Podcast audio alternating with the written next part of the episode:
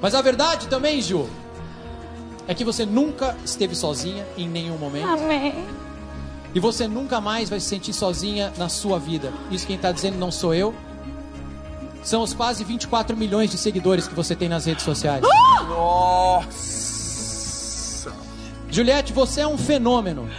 Com essa frase, Juliette era informada que havia vencido o BBB 21. Você é campeã do BBB 21, Juliette!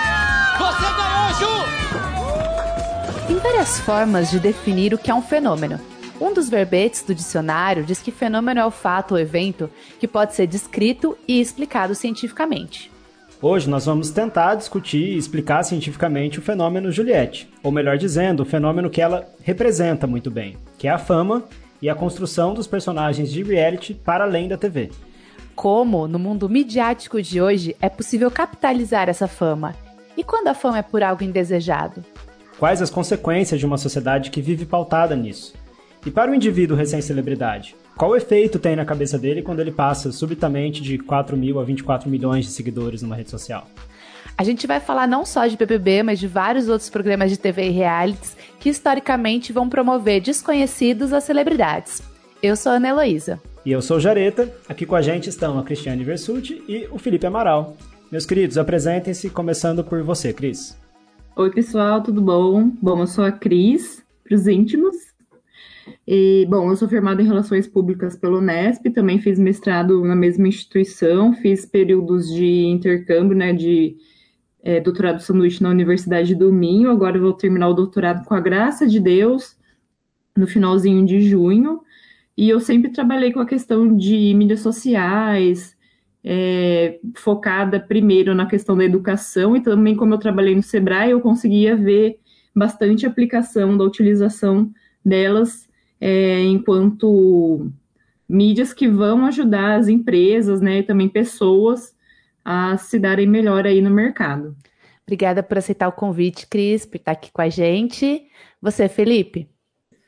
Olá, gente. Meu nome é Felipe, sou formado em psicologia e também em cinema e audiovisual e acompanho o Big Brother desde o primeiro e vários outros reality shows. E agora, não sei nem se a gente pode falar isso, mas que tá tendo uma saturação de realities no Brasil, né? Sempre foi um fenômeno internacional, realities, mas no Brasil tá difícil agora de acompanhar, né? Então tem que escolher qual que eu vou seguir, qual que eu vou deixar passar. E para quem ouve o Audiovisual Cast, sabe, o Felipe é um dos nossos especialistas em reality shows por aqui. Já falamos de BBB aqui, então deem uma olhada no nosso programa com ele sobre a, a ética nos realities. Bom, gente, para abrir o nosso papo, algumas estatísticas aqui, ó. Notícia do Extra. O BBB 21 teve a temporada de maior audiência e participação em 11 anos em São Paulo. No Rio de Janeiro, o reality ficou 100 dias no ar e superou as 10 edições anteriores. 100 dias no ar ele ficou em todo o Brasil, tá? É que é só, foi só informação de que superou ali no Rio de Janeiro as 10 edições anteriores. Na média nacional, essa também foi a temporada de maior audiência em 9 anos. Aqui, uma outra informação é sobre o engajamento do Instagram da Juliette, né, que, que é o, a, aquela métrica de interações como curtidas, comentários e compartilhamentos. É maior que tem sido maior que da Anitta, da Manu Gavassi e da Beyoncé. E ela igualou recentemente o recorde da Billie Eilish, que é, alcançou a marca de um milhão de curtidas em uma foto em apenas seis minutos. Felipe, pergunta para você: o fenômeno é a Juliette ou o fenômeno é o BBB? Olha, é, levantaram, estava vendo uns, uns, colunistas que também falam de Big Brother, que eles levantaram que tiveram outros campeões que tiveram porcentagens maior, maiores do que da Juliette. Só que são eles mesmos que também acompanham falaram assim: eu não sei como essas pessoas fizeram tanto, tanta porcentagem para ganhar, mas que a Juliette dá para entender. Tem pessoas que. É, tem críticas, tem pessoas que são fanáticas por ela, mas eu acho que o fenômeno esse ano foi a Juliette. A gente teve um Big Brother ano passado, 2020, que também teve o recorde de votação naquela grande batalha Manu Gavassi e o Prior, mas a gente não, não vê uma coisa dessa ganhando com mais de 90%. Você pensa que foi mais de meio bilhão de votos, né? Foram 600 milhões de votos para a final.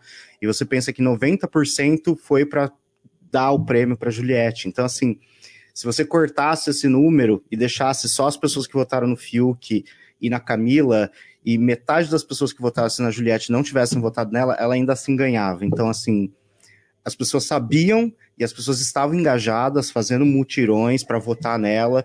Ela, parece até que as pessoas queriam dar essa porcentagem, né? Eu acho que foi interessante que o Thiago Leifert comentou, é, não sei se foi na entrevista com o Bial, de que é, foi um Big Brother de extremos. Então teve extremos de rejeição e você teve um extremo de é, consagrar uma campeã. Mas é, num Big Brother que foi tão difícil assim, eu acho que os méritos de sucesso são da Juliette. Cris, fala um pouquinho pra gente como você vê a construção dessa personalidade da fama da Juliette dentro das mídias sociais. Você vê uma participação da equipe dela de gestão de mídias? Como que foi essa construção? Olha, acompanhar esse Big Brother foi muito legal. O BBB passado eu só comecei a acompanhar depois da Terceira Guerra Mundial que se instalou entre Manu e Prior, né? Mas esse também por questão da pandemia, acho que o Felipe depois pode até falar, eu acho que a gente teve que se apegar a alguma coisa para ver, para acompanhar, para fazer, porque não tá fácil brasileiro, né, criar expectativas de alguma coisa. Eu acho que a Juliette foi alguma coisa assim que a gente, ah, se eu criar uma expectativa em cima dela, talvez eu saia feliz. Mas a equipe dela mandou muito bem. E tem gente que fala, ah, mídias sociais, é só fazer um postzinho no Instagram, é só postar um history de vez em quando fazer uma enquete. Mas ela tinha uma equipe de 18 pessoas, e se não me engano, no final tinha 21. É, eles acompanhavam 24 horas por dia, então, além da consistência dela como pessoa, né, como personagem ali para ser pautado nas mídias, tinha esse cuidado de curadoria de conteúdo, de ter sempre conteúdo fresco alimentando todas as redes tinha uma equipe para cada plataforma, né?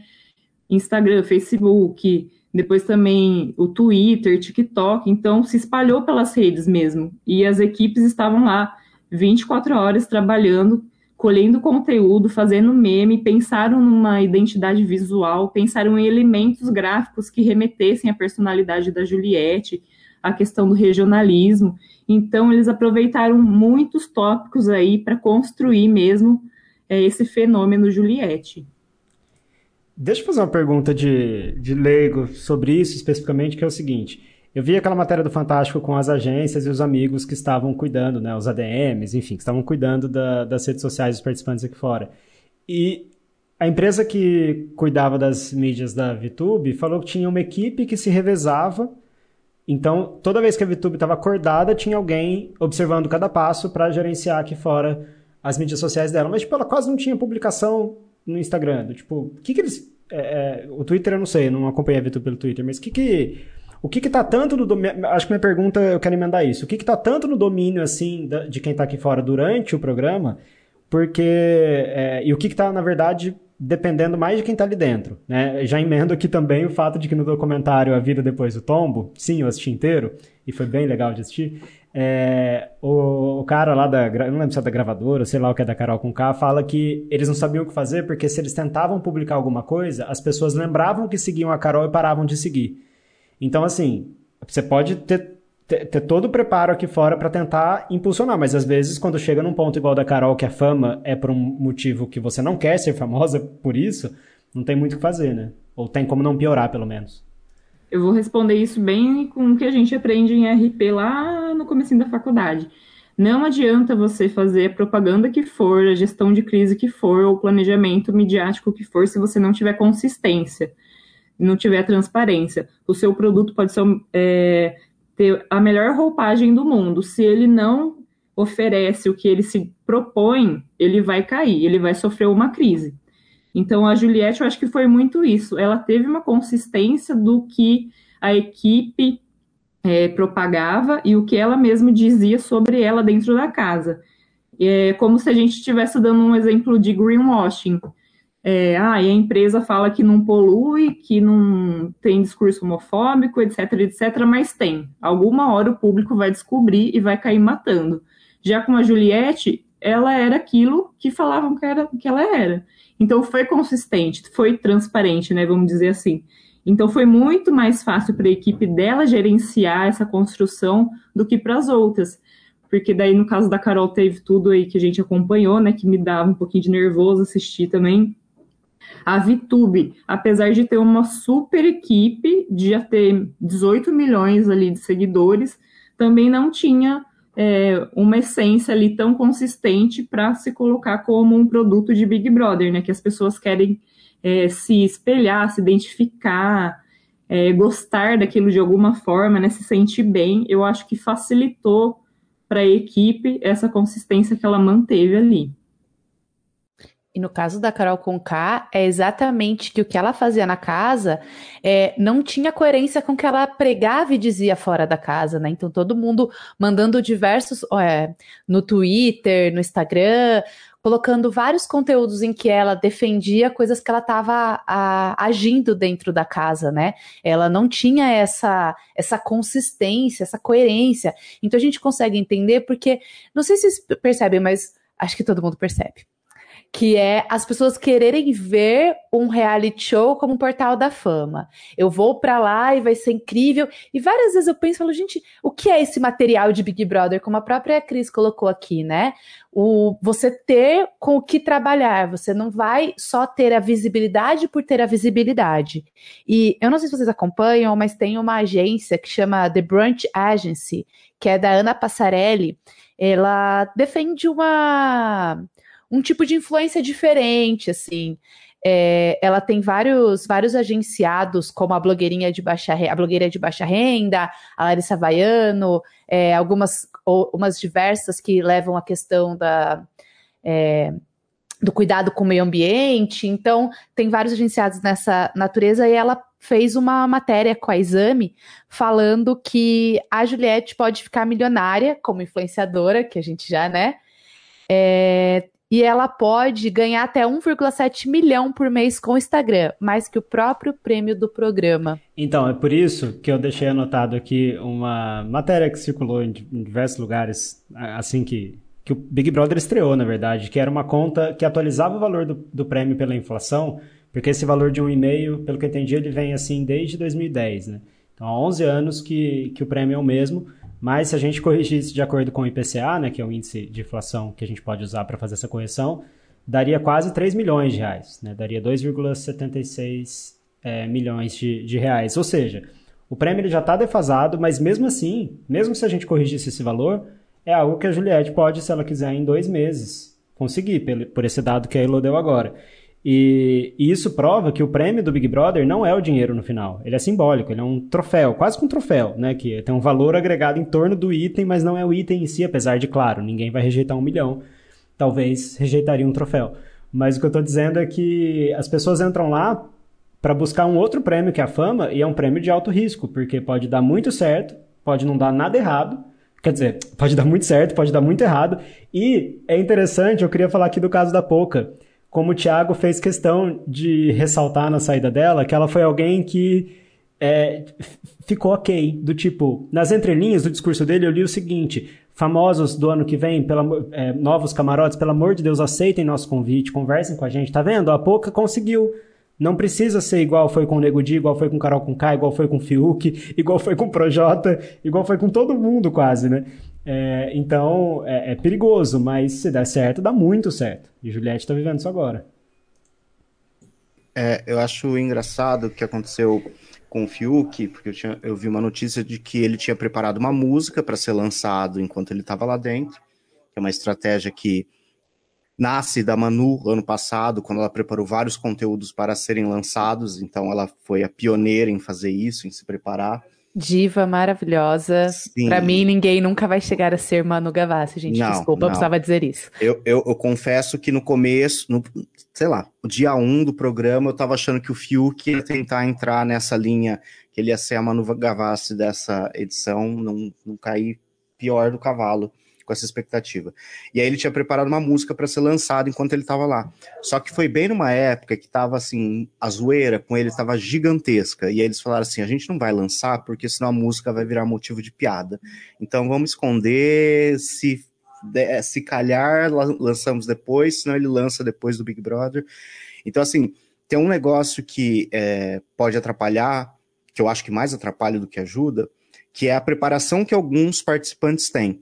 Então, assim, é, não é incomum você ver nesses sites de fofoca ou sites de entretenimento que cobrem o Big Brother, que descobrem, ah, é porque o Arthur estava numa agência tal, e aí já tem toda uma preparação. O, acho que o exemplo mais claro desse não é de uma agência, mas foi o Fiuk militante na, na primeira semana. A gente né? é privilegiadaço, cara o texto pronto, assim, e dava para ver em algumas falas erradas dele que era uma aula que ele não prestou muita atenção. Eu amo Mas... que ele entra com esse discurso, ele, ele entra com esse discurso e ele sai implorando o prêmio em cima de duas mulheres, uma negra, de não ter entregue a prova de existência pro amigo gay dele, que ele emprestou todo o capital de, ah, tenho até amigos gays, é, e fala, perdi até meu computador, então por favor votem em mim. Cadê o discurso do privilegiadaço?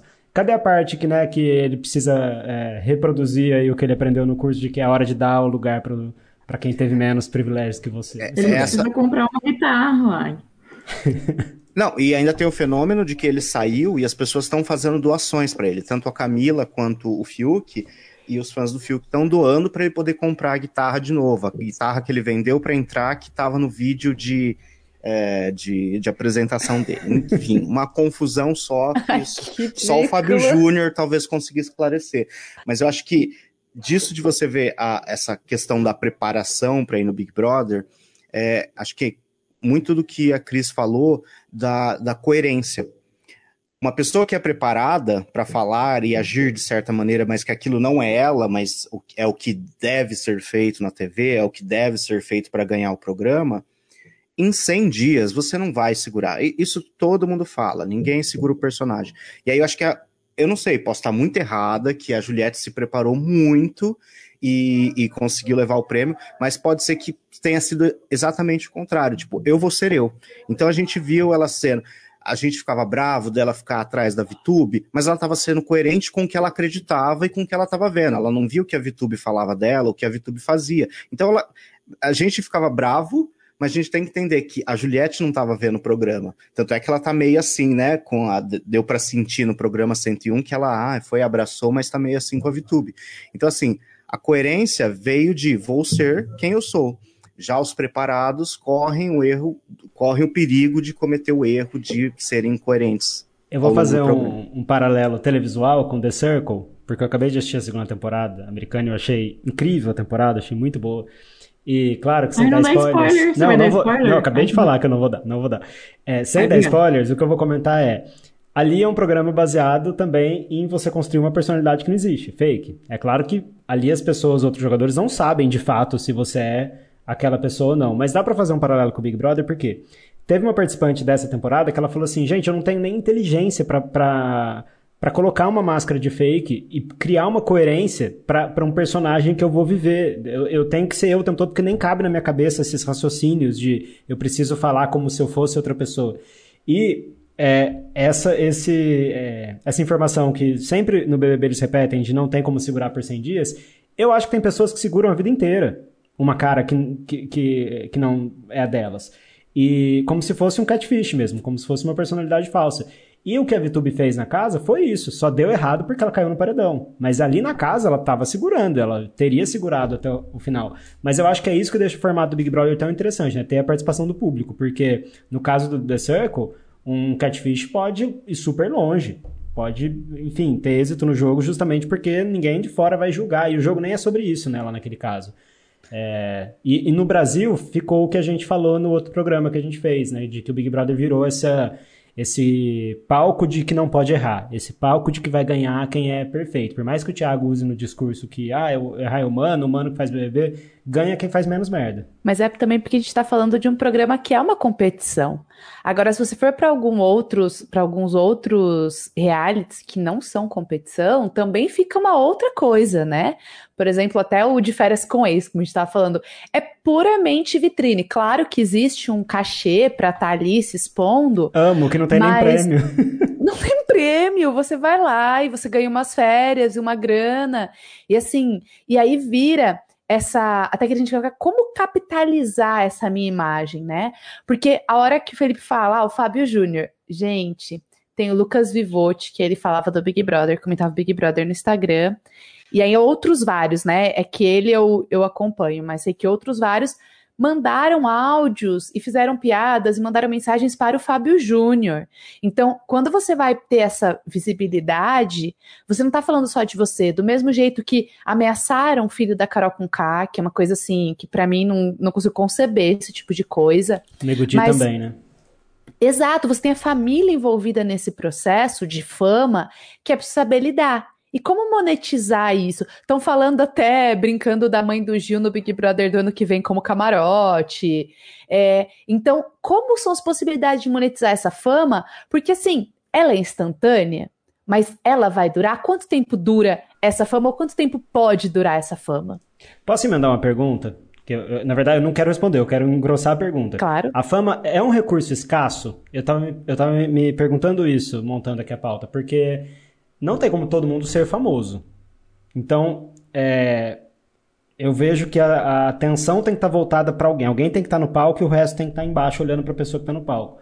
É, e, e, e, como que isso fica hoje nesse cenário de mídias sociais onde você pode criar a sua vitrine, criar o seu palco? É uma ilusão ou não?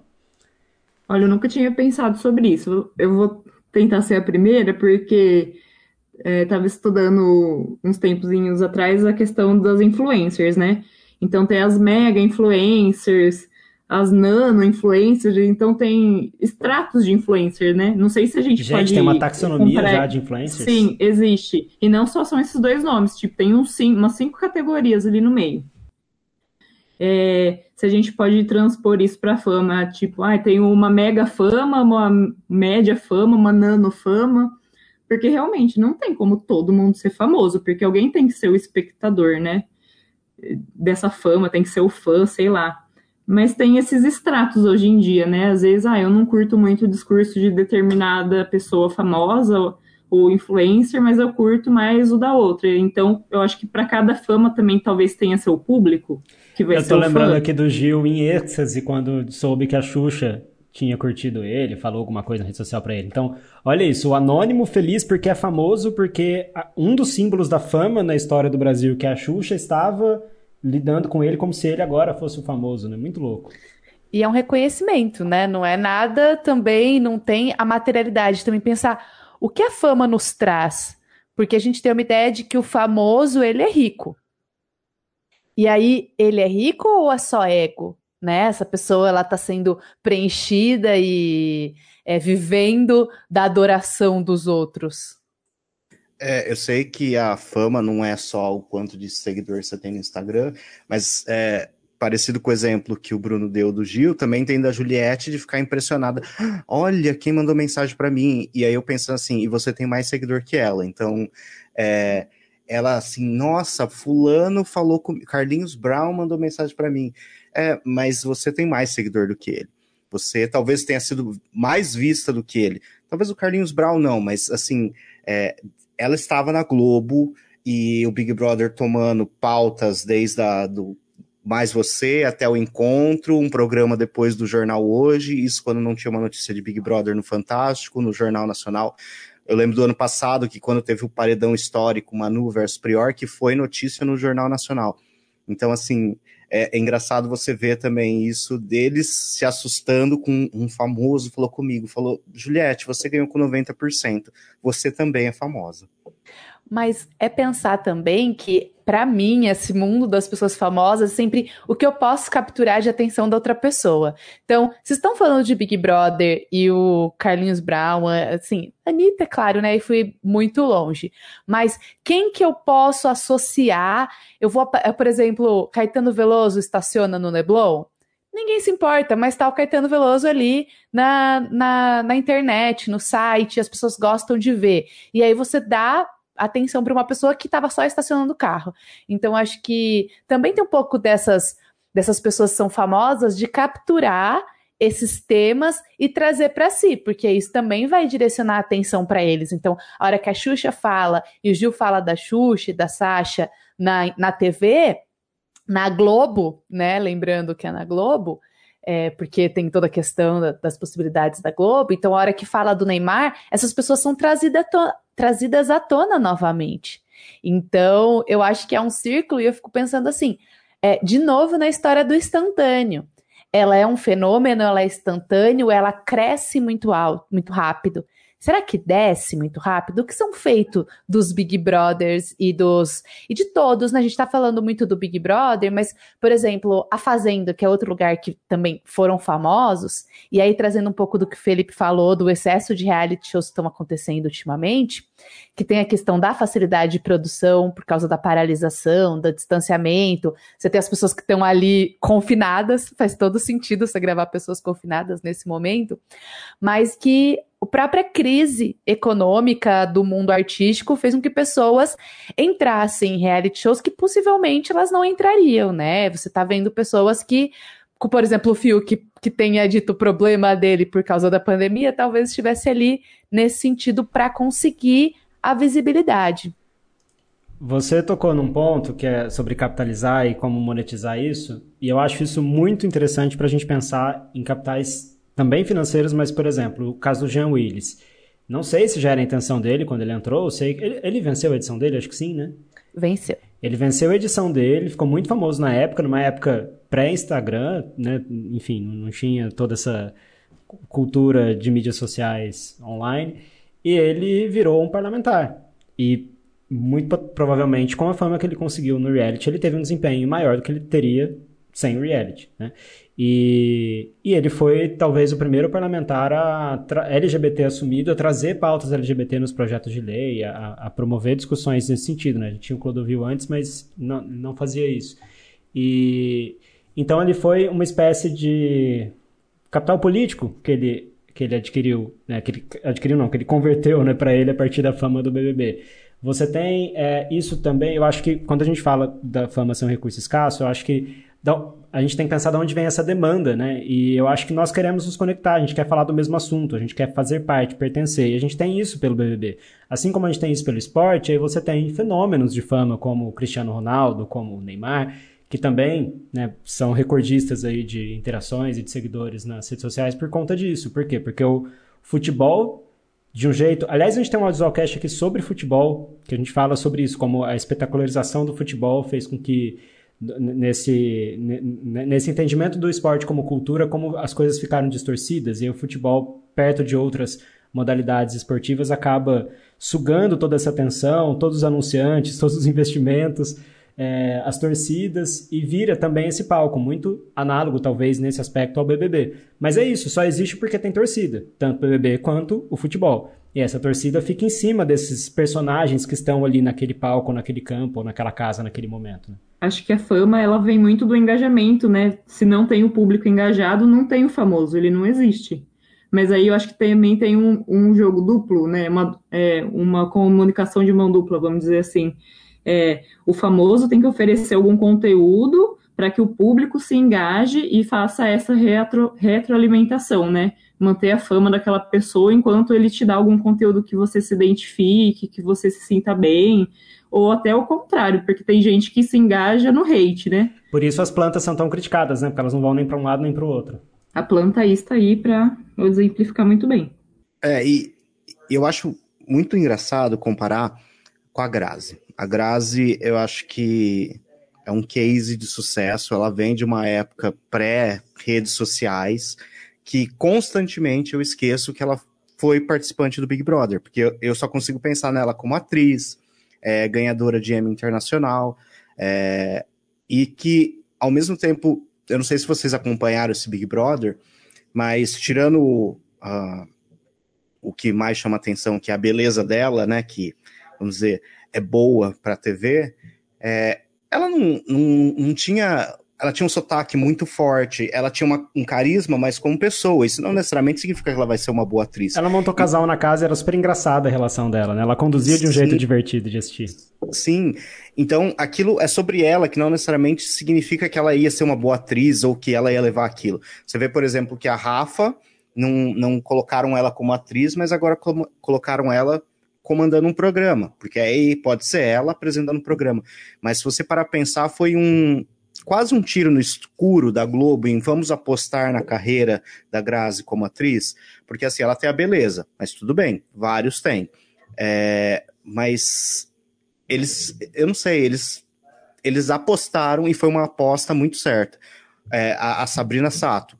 É difícil lembrar também que ela foi participante do Big Brother, por conta dos programas que ela participou, e agora ela tem o próprio programa. É, então, eu acho engraçado esses que vêm de uma era pré-redes é, sociais, que conseguiram isso e mantêm isso, e hoje eles aproveitam das redes sociais também. Eu acho só que eles são poucos casos, se a gente pensar, né? São poucos casos de muita visibilidade, de um crescimento tão grande. E agora, o que a gente comentou com as mídias é que meio que cada um é seu patrão e cada um é dono da sua própria vitrine. Eu não preciso que a Globo me coloque, eu tenho meus seguidores, então eu tiro uma etapa de mediação aí do meio do processo da compra, né? Que é entre quem quer fazer uma publicidade do seu produto e o meu público eu consigo tirar, porque quem estaria na TV hoje? Quem que esteve em reality shows que teria um espaço? E aconteceu comigo, gente, isso. Falei, não, realmente agora a coisa tá brava. É, que era até o pessoal brincando se podia abrir sindicato também de ex-participantes de reality show, se é uma profissão participantes de reality shows, quando você participa de vários. É, Só quem viveu que... sabe. Vai chamar, vai chamar isso. vai estar na fachada do sindicato, vai estar essa frase. E para quem não viu, a Mirella, que participou do De Férias com Ex, está no Power Couple agora. Olha lá, os. Agora o Power Couple começou agora. E mas a questão da gente pensar também aí nessa história que me aconteceu, gente. Estava vendo lá o pessoal falando sobre o No Limite, estava no Instagram, vi uma pessoa falando: "Pessoal, agora é oficial, eu vou pro No Limite" olhei para o meu parceiro e disse: Olha, Pedro, não é só esses participantes do Big Brother. Esse moço aqui que eu sigo, que é psicólogo, também vai. E aí eu descubro que ele não é participante de Big Brother.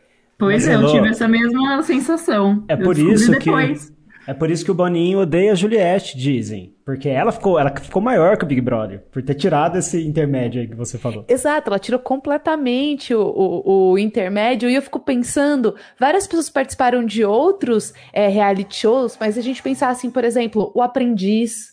Claro que eles têm uma, menor, uma visibilidade diferente, e era muito mais no você fazer algo é, com a sua própria profissão. Então, Masterchef ou esses de culinária. E assim, quem eu sigo hoje?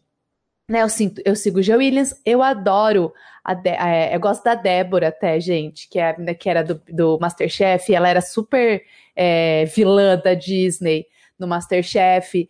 É, a Irina, que eu acho sensacional do, do Masterchef, profissionais. Eu acho que quando, como a Cris colocou, vai para além do, daquele momento, né? O Felipe também colocou, que é o que a, a Grazi poderia entregar, o que a Rafa pode entregar. Só que se a pessoa não pode entregar, ela vai entregar só beleza, talvez ela fique ali naquele pequeno universo em que ela alcança pessoas que gostam dela e que de alguma forma se identifica em um público muito nichado. Eu acho que se, se reality cabe isso, faz até sentido, porque eu acabei de lembrar aqui de Roxy Andrews, numa temporada de RuPaul, que ela fala: Eu vou ficar aqui continuar sendo bonita, e quanto tempo eu conseguir ficar, tá ótimo. Né? Porque é um dos critérios, né? Um concurso que também é de, é, é, é de estética, né? De visual. Mas eu queria fazer é, uma menção rosa para Sandra, porque você falou do Masterchef e do Aprendiz. A Sandra participou do Masterchef jogou lá sal no petit gâteau, saiu. E aí, Icônico. foi assim, memorável. E aí ela voltou no Aprendiz Celebridades, né? Então eu acho bem interessante. Se eu não me engano, o Pyong também, que era do bebê passado, participou do Bake Off. Tem também todo esse. Bom, sem falar em A Fazenda de Férias com Ex e Big Brother, que tem ali uma simbiose, né, de participantes. Mas é isso, é a profissão fama. O que me lembra de Renata Banhara, quando participou de alguma coisa na TV, que no GC dela tava, tava embaixo, personalidade da mídia. Do tipo, ah, alguns são chefe de cozinha, outros, tipo, são é, doutorando em comunicação, enfim, psicólogo. E aí ela é personalidade da mídia. É uma espécie de, de ofício, de profissão, ser famoso. Eu tava vendo aquele Milhas de Ouro, acho que é isso que chama o reality de, é, de imóveis, de venda e compra de imóveis é, milionários da Netflix, e uma das moças, né, uma das corretoras, ela aparece no, nos jornais, nas revistas, na verdade no TMZ, e o pessoal zoa muito ela, né? E fala até que ela tem uma agente que fala onde ela tá. Que acontece aquelas. Ah, está ela fazendo bolinhos com a família, né? É, cupcakes.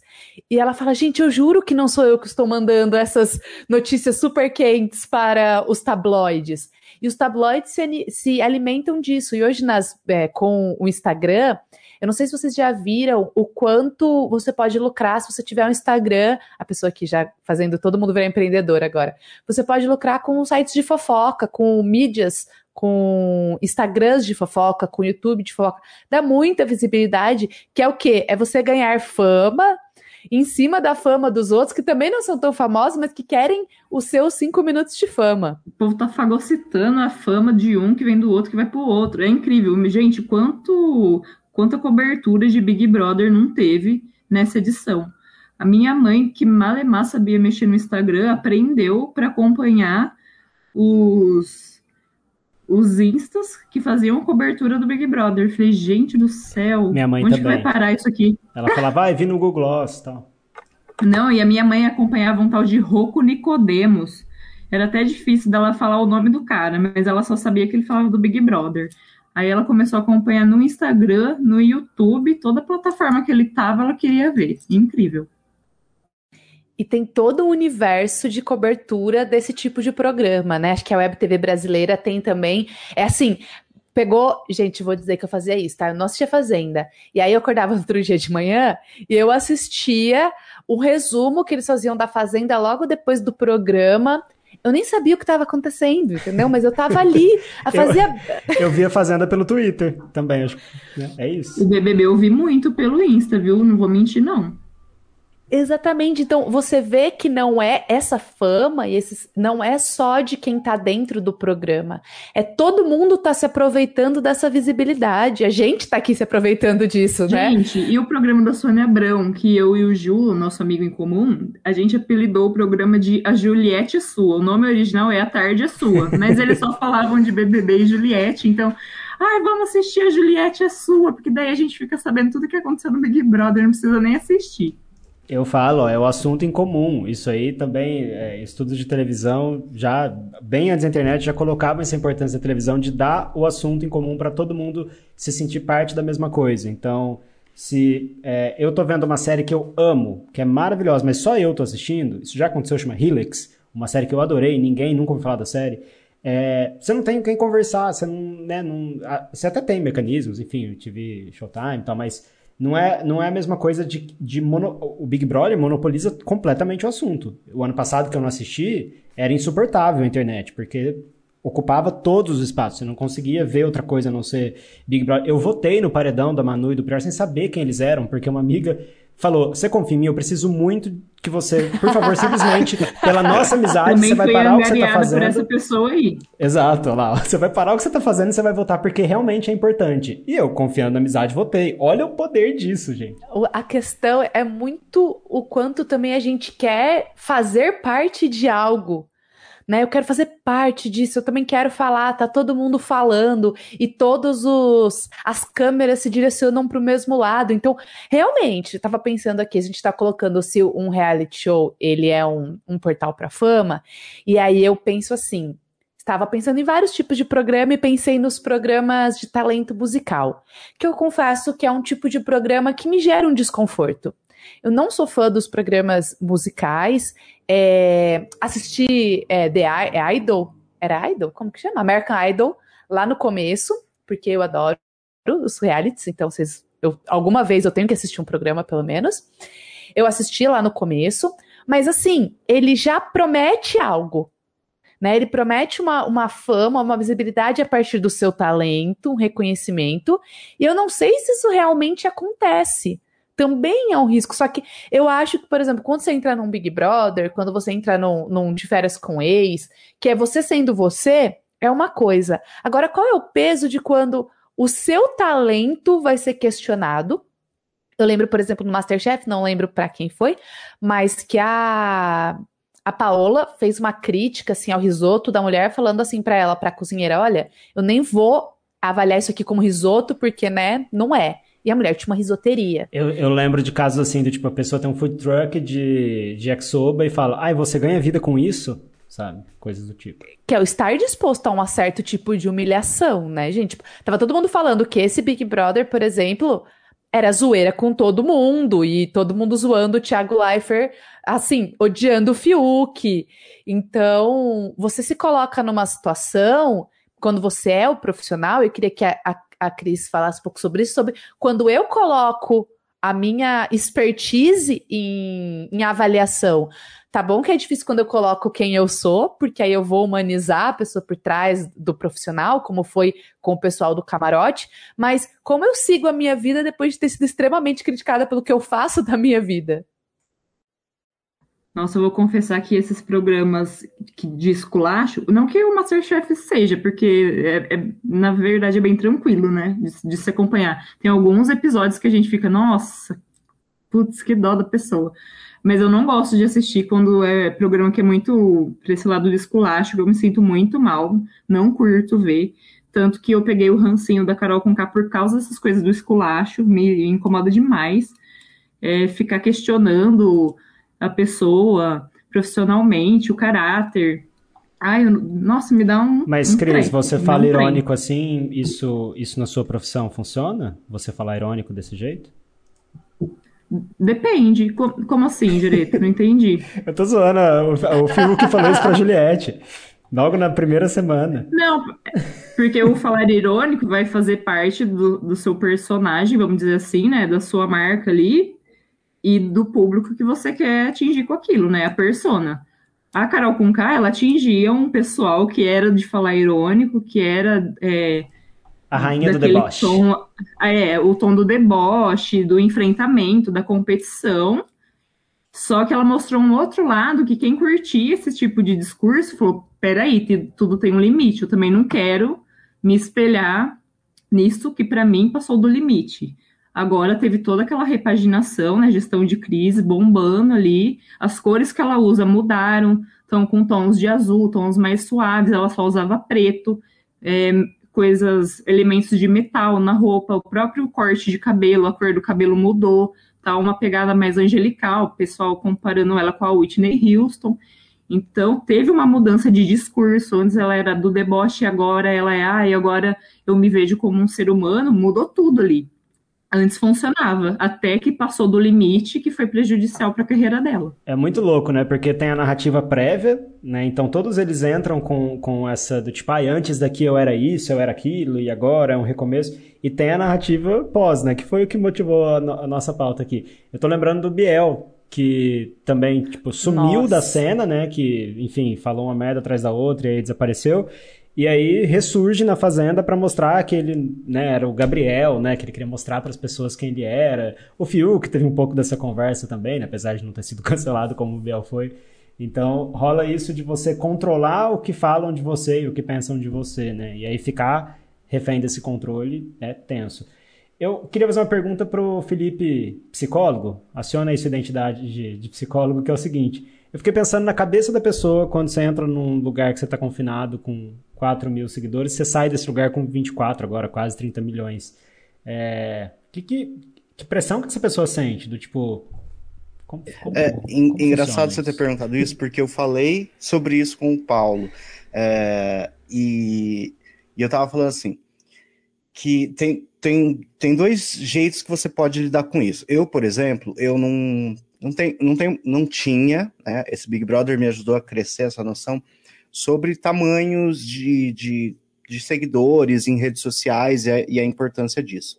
Então, por exemplo, é, eu falei que é que a Juliette não estava chocada de ser um número grande, mas que ela não tinha entendido aquilo. Tanto é que começou a surgir um milhão de listas de ah, Juliette é pessoa mais seguida do mundo, a número 300 e alguma coisa, é a vigésima tal brasileira mais seguida no Instagram. É, se eu tivesse entrado junto com a Juliette e saído, e ele falasse, e eu fosse a Juliette, né? E falasse assim: você tem 24 milhões de seguidores no Instagram. Talvez com, a, com o conhecimento que eu tinha, eu ia falar assim: tá, é, é bastante, 24 milhões de pessoas é bastante, mas ok. Pensando que o Brasil você tem quase 220 milhões de habitantes, ter 24, né? Imaginaria que tem pessoas que têm muito mais.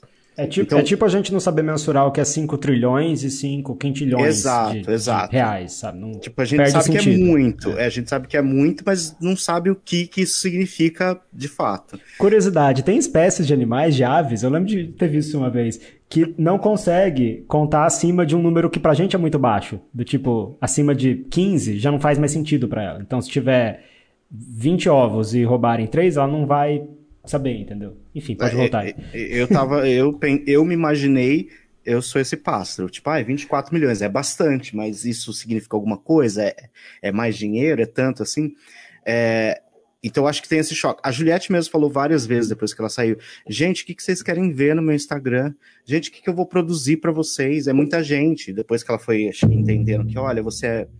Ninguém falou isso, né? Mas eu fui fazer essa pesquisa. Você é mais famosa no Instagram do que a Courtney Cox, que fez Friends, que passou no mundo todo. É, você é quase mais famosa que a Jennifer Aniston. É, e aí eu, eu fiquei meio bugado, porque eu ia falar, eu ia ficar, eu ia estar tá saindo muito mais feliz pensando em, nossa, um milhão e meio, do que com esse número. Ao longo do Big Brother, comparando esses números, e eu vi o quão grande eles são, eu acho que a pessoa, se ela já sabe isso, por exemplo, uma VTube, né, que ela já tinha uma expectativa de quanto que ela queria, mesmo ela, né, depois que ela viu que ela saiu, ela deve ter baixado a, a conta que ela tinha feito na cabeça. Mas é, para a Juliette deve ter sido assim: nossa, é muita gente, mas eu não sei se ela entendeu a dimensão disso. Eu dei muita risada aqui, vocês falando do negócio do pássaro que não sabe contar, gente. Nunca tinha pensado sobre isso. O detalhe da Juliette é que não é 28 milhões né, atualmente de seguidores, são seguidores engajados que estão participando, comentando, Sim. curtindo, compartilhando é, tiraram até a caixinha de comentários do, do history, porque eu acho que depois que ela saiu virou um negócio que não estava não tava conseguindo controlar mais também. Então é muito incrível. Às vezes pode ser que uma pessoa tenha 30 milhões isso não vai querer dizer nada porque o pessoal nem interage. Então são só números parados. Aquela pessoa que comprou um monte de seguidor, roubou o seguidor da Arábia, que só tá lá para fazer caramba. e o dela não, é engajado. Seguidores russos da Carol. É, então. Nossa, isso é boa também. São pessoas que realmente, esse engajamento vai gerar um monte de publi para ela, um monte de contrato, vai gerar muito dinheiro. Realmente, ela é o pássaro que não sabe contar os ovos. Porque é impossível ter esse tipo de noção. O é, pássaro, lembro... justiça feita ao pássaro, ele sabe contar, ele só tem um limite de compreensão um limite. do número. É, pássaro, igual a gente desculpa. também tem. É, eu lembro do ano passado que a Boca Rosa estava participando e tinha. Foi a primeira edição, né? Que misturava camarote e pipoca. E o pessoal falava, ai, porque tenho medo, porque olha, Boca Rosa já é conhecida, ela tem tanto. E foi lá que eu fui entender isso, porque a própria Boca Rosa explicou, ela falou assim: é, eu tenho um número X mas são pessoas que eu trouxe, que eu são esses seguidores que eu tenho no Instagram, que eu tenho enquanto eu tô no Big Brother, são de um tipo de atividade que eu fazia. Então, não significa que porque eu tenho 7 milhões, nem lembro quanto era, é, de, de, seguidores no Instagram, que são 7 milhões, porque eles faziam a conta. Nossa, porque se 10 pessoas dos 7, do 7 milhões, estou chutando o número, votarem, são 70 milhões para Boca Rosa. Então, a gente não quer ir paredão com ela, porque ela atrai. E ela falou, não seriamente, porque não significa que esse povo está engajado.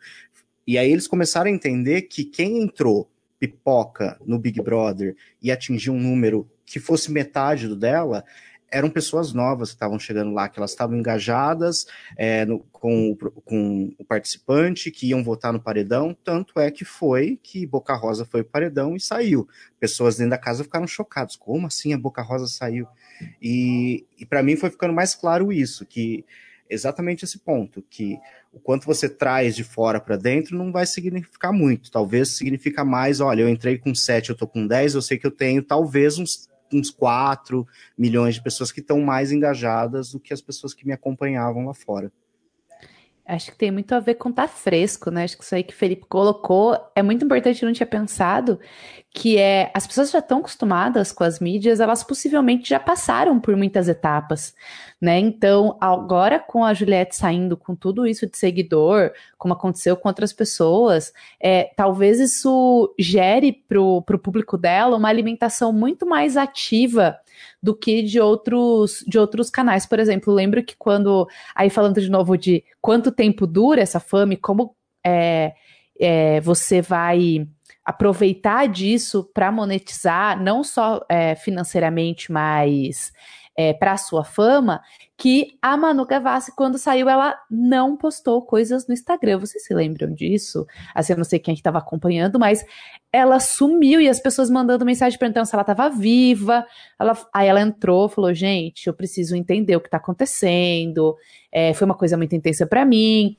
E assim, foi o um silêncio risco... da Manu Gavassi ficou é, assustador, é isso? Ficou muito famoso o silêncio dela. Ensurdecedor. En- Ensurdecedor, essa palavra que me fugiu. Valeu, Cris. Ficou muito famoso o silêncio dela naquele momento. E agora, quando o Felipe fala, a Juliette quer saber o que vocês querem ver? Porque é isso, gente. A Juliette era ela. Ela estava sendo ela. E agora ela não vai ser. É, assim, será que ser ela basta para manter todo mundo engajado nesse Instagram? Durante quanto tempo? Ela tá fazendo um monte de campanha, um monte de coisa, já gravou. Ok, até quando as pessoas vão seguir ela sem um conteúdo específico? Eu fico muito pensando no aproveitamento de, um de uma saída de Big Brother, de uma saída de Masterchef, uma saída de férias com ex, para gerar isso. Por exemplo, o Lipe, que era do de férias com ex, foi para Fazenda, e é interessante também essa profissão reality show, em que você tem personas diferentes que vão ser apresentadas, né? No de férias com ex ele era uma pessoa e ele se apresenta como, como- de uma outra forma na Fazenda.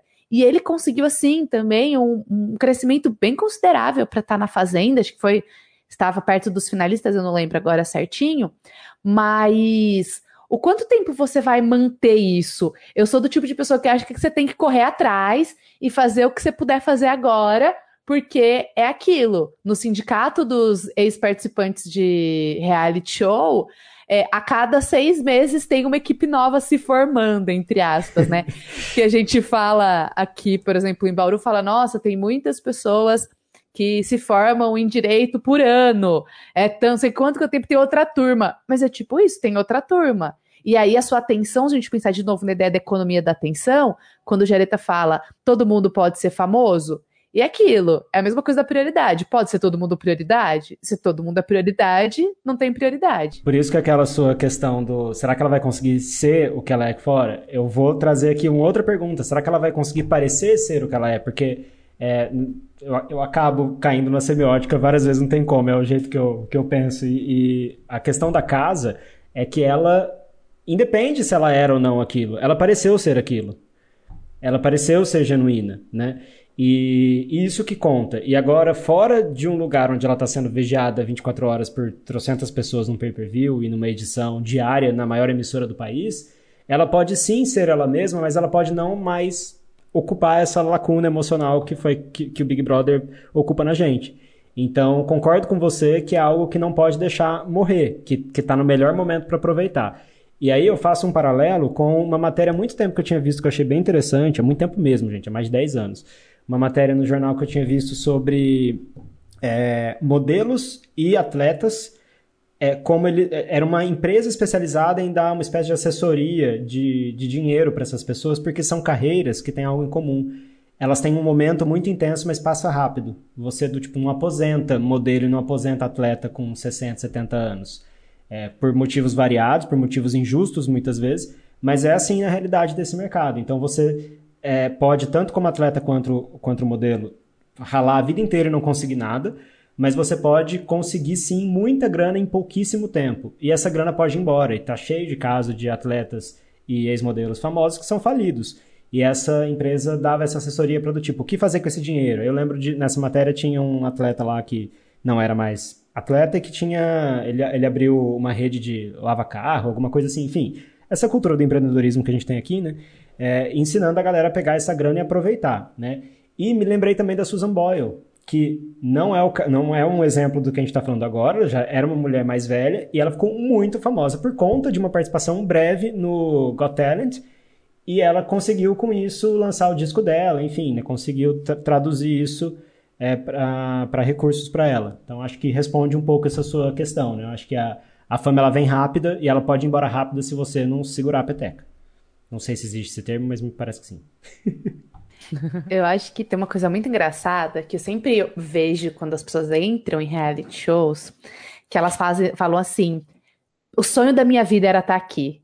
Eu penso, meu Deus, como o sonho da vida de alguém era ser um Big Brother, estar na Fazenda, estar no De Férias Coesas, estar no Masterchef.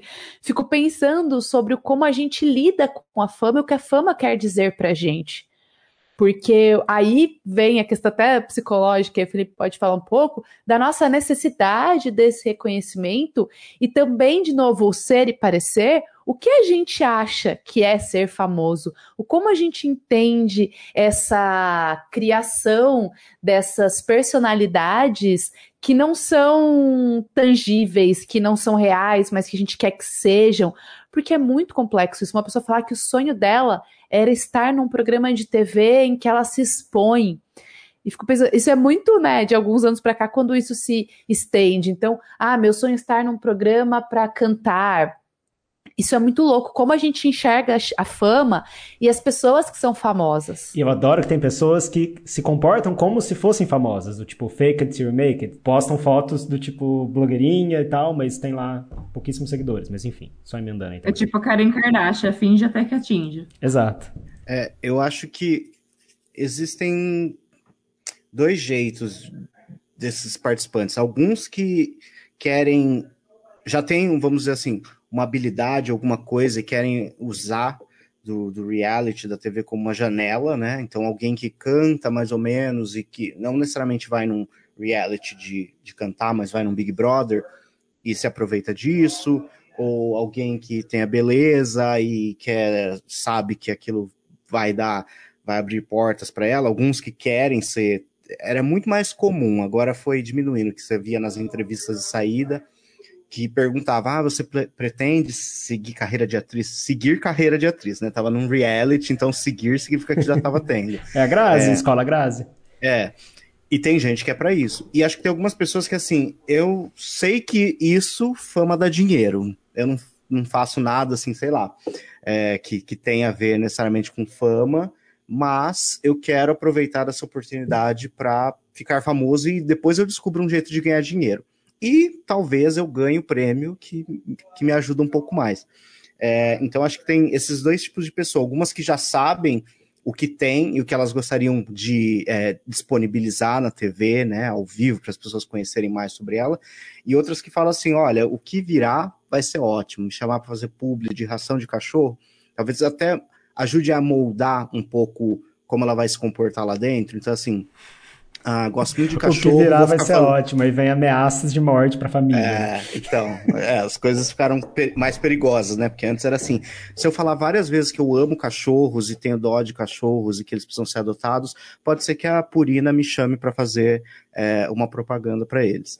É, é, a, a Elo falou isso, ah, pessoas que têm um sonho, que falam realmente, ah, meu sonho é entrar no Big Brother, falando, nossa, mas, né, eu confesso, eu tenho um sonho, adoraria ir pro Big Brother. Não vou falar que é o sonho da minha vida, não, não conseguiria falar isso. Mas na entrevista você vai falar, né, Felipe? Porque ah, faz parte. Falar, olha, acompanho desde o primeiro e meu sonho sempre foi vir pro Big, pro Big Brother. Você está dando chance para o seu sonho se realizar? Você já fez inscrição? Não, toda vez eu não faço a inscrição e, e fico adiando, e aí começa o Big Brother e falo, nossa, se eu tivesse aí, eu ia falar isso, eu ia apontar o dedo na cara da Carol e não sei o quê e, e depois fico me arrependendo. Mas eu ainda vou me inscrever. Felipe, Inclusive... no, no próximo BBB que você eventualmente estiver lá dentro, a gente vai resgatar esse episódio de hoje e vai botar nas, nas mídias. A gente vai botar o recado das mídias que você vai nos dar agora. Desse recado agora. O que você fala para na máquina do tempo, o que Felipe, integrante do BBB, sei lá, 26, fala agora pra gente. Olha,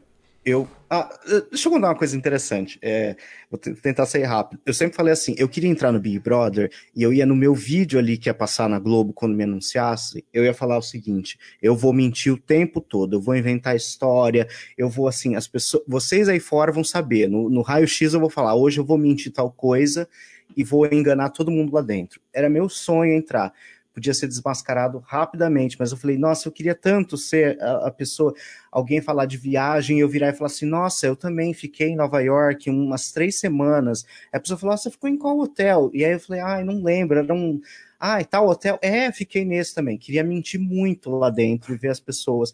Eu não sei se esse é um jogo que as pessoas vão falar, nossa, que engraçado, queremos ele lá dentro mentindo mais para eles, ou se as pessoas vão ficar muito putas comigo. Tá devidamente e... anotado, tá? Pro futuro. Obrigado. É, eu, eu, queria pelo menos uma mentirinha carregar, sabe, ao longo do programa, assim, porque eles não têm como desmentir sabe? Falar assim, ah, você sabia que eu concorri ao Oscar com o meu é, curta que eu fiz? Eu fiz o roteiro do curta e concorreu ao Oscar. Eles Ninguém sonham lá dentro. Desmentir. Alguém pode falar em sonho que é mentira. Pode. E falando em sonho, sonhei hoje que eu estava no gramado, deitado com a Carol com K, no dia 101, falando, Mano, você acredita? Eu tô no Big Brother. Eu sempre quis estar no Big Brother, eu tô aqui no dia 101. só que ainda ia até a final, só que a final tava todo mundo voltou para casa para depois anunciar quem ia ganhar. Eu falava assim, eu não importa se eu não ganhar, mas eu tô aqui, eu participei desse Big Brother. Olha que loucura, sonhei que tava no Big Brother hoje. Tem uma coisa a dizer que o Caio mentiu a temporada inteira um negócio aí, tá certo que a gente não tinha como saber, mas a Funcionou, história de que ele é. falava do Rodolfo. Então aí, alguém Ficou já puto, começou. falou que era mentira, mas enfim, né? Ai, falando agora do, do, dessa experiência do Felipe aí, quero dizer pra gente tomar cuidado com os nossos sonhos em reality shows, porque eles podem dar errado. Eu não sei se vocês ficaram sabendo de um russo que ficou preso no reality show chinês que montava boy bands. Oi? Não. Exatamente. Procurem isso no Google, porque é uma história sensacional. Ele chama Vladislav, é o nome do, do, do, do homem de 27 anos. Ele era tradutor, ele foi para o programa para ser tradutor. E aí as pessoas falaram: Ah, você não quer se, se inscrever aqui para esse programa? Que escolhi uma boy band e tal. Ele falou assim: Ah, tudo bem, né?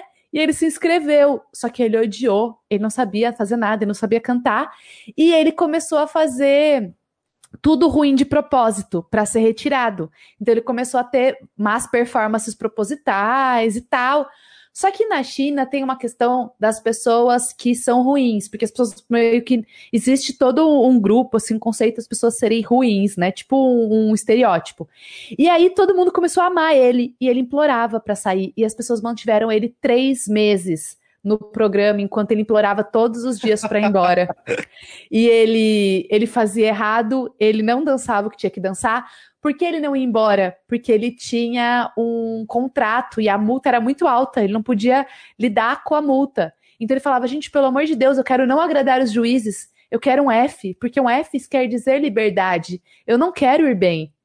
E aí ele foi quase para a final, se eu não me engano, se é que não foi para a final, mas olha que essa essa declaração dele: não me ame, você não terá resultados.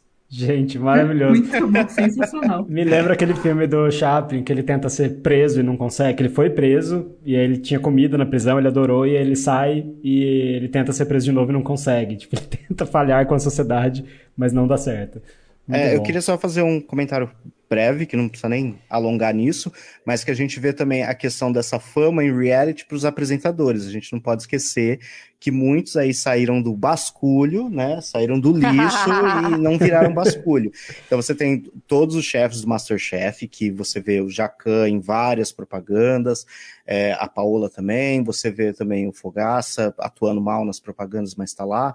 É, Muito mal. O, o, o Mion também, que quem lembra dele no, na, na MTV esculachando clipe para a febre que ele é hoje, né? As pessoas são fãs dele por vários motivos. É, então, também lembrar dos apresentadores, que podiam ser só apresentadores, mas também tem uma fama, também tem seguidores. O próprio Thiago fala, né? Que ele alcançou não sei quantos milhões no Instagram. Ele falou: gente, o que vocês vêm fazer aqui? Eu não posto nada, não faço story, não posto foto. Vocês estão me seguindo por quê? É, então também tem os apresentadores. E uma pergunta, porque já que eu falei do meu sonho, a questão é: vocês entrariam no Big Brother? Ou ah. outro reality? Se for outro reality. Eu qual? até entraria, mas eu ia sair rapidinho, com certeza. Eu acho que o BBB eu não sei se eu consigo, mas algum outro reality, sim. Só uma coisa. Tipo de férias com ex, aqueles. É, antes de eu responder aí essa pergunta, essa pergunta polêmica, era falar exatamente uma coisa de férias com ex, que é Não sei se vocês já chegaram a ver o Instagram do locutor do De Férias com Ex, porque o De Férias com Ex não tem apresentador, mas tem aquela voz icônica. Sim, maravilhoso. Amo e as odiar. pessoas vão atrás dele no Instagram e ele também fica muito bravo. Assim, o Instagram dele é super caseirão. Acho que mais caseirão do que ele até gostaria que fosse. E ele, ele tem um, uma. Acho que. Não sei se é um GTV, ou se ele está. Os stories falando: gente, eu não posso pôr você no de férias com ex. Eu não sei nada de, de férias com ex. Eu só recebo a, o texto para ler. É só isso que eu faço no de férias com ex. Então ele tem uma fama que, assim, imagina uma pessoa que é locutor, não era exatamente o que ele queria. Ainda mais que ele faz uma voz toda específica, né? Eu acho muito engraçado esse caso. Eu cheguei a. Porque tem os, os, os, esses perfis que seguem, né? Que comentam, tem um perfil que comenta o de férias com ex. E aí marcaram ele. E as pessoas iam e começavam a seguir. Era exatamente isso. Não tinha nada, gente. Ele não é criador de conteúdo. Não somos todos. Por favor, não somos todos criadores de conteúdo. Essa é a vida. E aí ele dava uma, uma bronca. E ele tá, é essa fama que ele também não desejou. E sobre reality shows, eu já cogitei em estar no Are You The One Brasil. Ah, maravilhoso. Olha só. Eu só queria dizer que nem todos são produtores de. Ah, pode falar, Cris. Você vai falar qual reality você vai fazer inscrição? Não, eu ia falar que esse eu não conheço, da, que a Elo quer entrar. Queria, não sei se ela quer ainda. Não tem mais, era da, da MTV. Mas ah, Are You The One era assim, bom, gente. Eram 20 pessoas colocadas na mesma casa e elas tinham que encontrar o seu par. Elas tinham é, feito testes psicológicos e psicólogos. Eu adoro que as pessoas colocam psicólogos para resolver todos os problemas do reality show de namoro. Eu amo, mas isso é tema para um outro Ca programa. Casos de família também. É, e aí tem essas 20 pessoas que elas, eles fazem o match entre essas pessoas e coloca essas pessoas nessa casa e elas têm que descobrir quem são os seus pares, entendeu? Quem é o, o one da sua vida. Are you the one? E aí todo mundo ganha junto. É um jogo colaborativo, gente. Eu adoro jogos colaborativos, pra quem me conhece. Ah, que legal. E, é, só que assim, o problema é que acontece o quê? Acontece, sei lá, eu encanei com uma pessoa, eu descobri que ela não é meu par, porque tem, o único jeito de descobrir se é o par ou não é na cabine da verdade. Só que eu ainda quero estar com ela, então eu me fecho para todas as outras possibilidades, incluindo meu par perfeito. Então é uma coisa assim, do que como a gente arruma o que a gente não quer, porque a gente falou psicólogo que a gente queria aquilo, a, a, equipe colocou a pessoa perfeita pra gente e a gente vai pro outro lado. Eu acho, assim, muito engraçado esse programa. É, e ele é colaborativo, então todo mundo fica brigando para que as pessoas olhem pro bem comum e não para si só. E esse é o Are You The One. Por isso que eu quero ir de férias com ex, porque lá tem aquela negatividade do bem, sabe? Aquela coisa. todo mundo todo mundo fica surpreso quando vem um ex, um programa chamado de férias com ex, e, e aquelas brigas gratuitas, briga por causa da guacamole, enfim, eu acho que é. Seria mais emocionante. Acho Mas que é o único que eu não iria era de férias com ex, porque todos os meus ex acham que eu sou maluca e, as, as, e as DR sempre eram longas, então ia ser o programa inteiro conversando, ia ter briga, mas ia ser DR. Felipe, e se não, um ex seu entrar no programa e a produção te convidar para entrar no programa como ex dele? Não, nossa, boa pergunta, Bruno. Vou ter que pensar né, nessa alternativa. Se eu, se eu entraria para fazer a vida dele um inferno lá dentro. Exato. É, Talvez Eles não sim. sabem, hein, gente? Eles não sabem quem vai ser principal e quem vai. Todo mundo faz a. a... Pelo que eu entendi, todo mundo faz ah, parecida. É... é... você nunca sabe que momento você vai entrar. E nos americanos do De Férias com Ex, no começo, as pessoas achavam que elas iam num reality show de convívio numas, em férias numa praia paradisíaca. Aí começava, quando surgiu o primeiro ex que eles descobriam que eles estavam no de férias com o ex. É, antes eles não sabiam, nesse caso agora eles sabem, né? Mas a proposta anterior, se eu não me engano, era exatamente essa. Estava de boa nas suas férias e chegava o seu ex pra estragar tudo, porque as pessoas também não sabem se relacionar, né, gente? Cada relação de ex aí. Mas também, como eu disse, próximo programa a gente pode, outro programa do Audiovisual Cast, falar mais sobre a minha paixão por reality shows de namoro. Ó, só uma exposição gratuita minha, que eu não iria, nossa, não iria de jeito nenhum, porque tem um ex meu que depois ele saiu pegando todas as outras pessoas que eu já tinha pegado tipo, em ordem, assim, ou então que eu conversava em ordem, e tal, foi ótimo, tipo ordem. a lista da Beatrix. e aí, meu Deus do céu, ia só vir ele, ia vir o outro que tinha sido meu e dele também, e o outro que tinha sido meu. Nossa, não, não iria, não iria. Tô de boa. Toda temporada do Aprendiz, minha mãe falava: você tem que se inscrever, que você é aquela coisa de mãe, sabe? Você é inteligente, que a mãe acha que a gente do tipo, né? Ai, por que você não criou o Facebook, é bilionário? Às É, vezes isso vem é. nessa forma, né? Mas às vezes vem de um jeito fofinho de confiança. Ai, se você se inscrever, você ganha, faz lá. Mas o Aprendiz, eu, tipo, nunca tive essa vontade, apesar de já ter cogitado, assim, mas, mas outros eu acho. Game, sempre quis em game show, do tipo, topa ou não topa, meu sonho. Você não precisa ter conhecimentos gerais nenhum, é só escolher maleta. Não. Ó, Elo falou que o locutor De Férias com Ex não é produtor de conteúdo. Sabe quem é produtor de conteúdo? O Audiovisualcast. A gente tem um Instagram. E você poderia dar engajamento. Continua dando pra Juliette, pra quem você quiser e que você é fã de reality, mas dá um pouquinho de engajamento pra gente também. Então segue a gente no arroba audiovisualpod. Aí lá a gente também usa a publicação do episódio pra comentar, pra continuar a discussão que a gente faz aqui. Queremos ouvir se sua opinião sobre o que a gente falou aqui hoje, sobre esse tema da fama, que é uma coisa atemporal. Acho que nossa conversa acabou fazendo a gente perceber isso, né? Essa questão da fama sempre teve, formas de capitalizar a fama. E a gente precisa conviver com isso nesse mundo cada vez mais conectado, pro bem ou pro mal. Muito obrigado, pessoal. Até o próximo Audiovisualcast. Valeu, gente. Tchau, tchau. Pensem bem antes de entrar no reality show. Até mais. Até valeu, galera.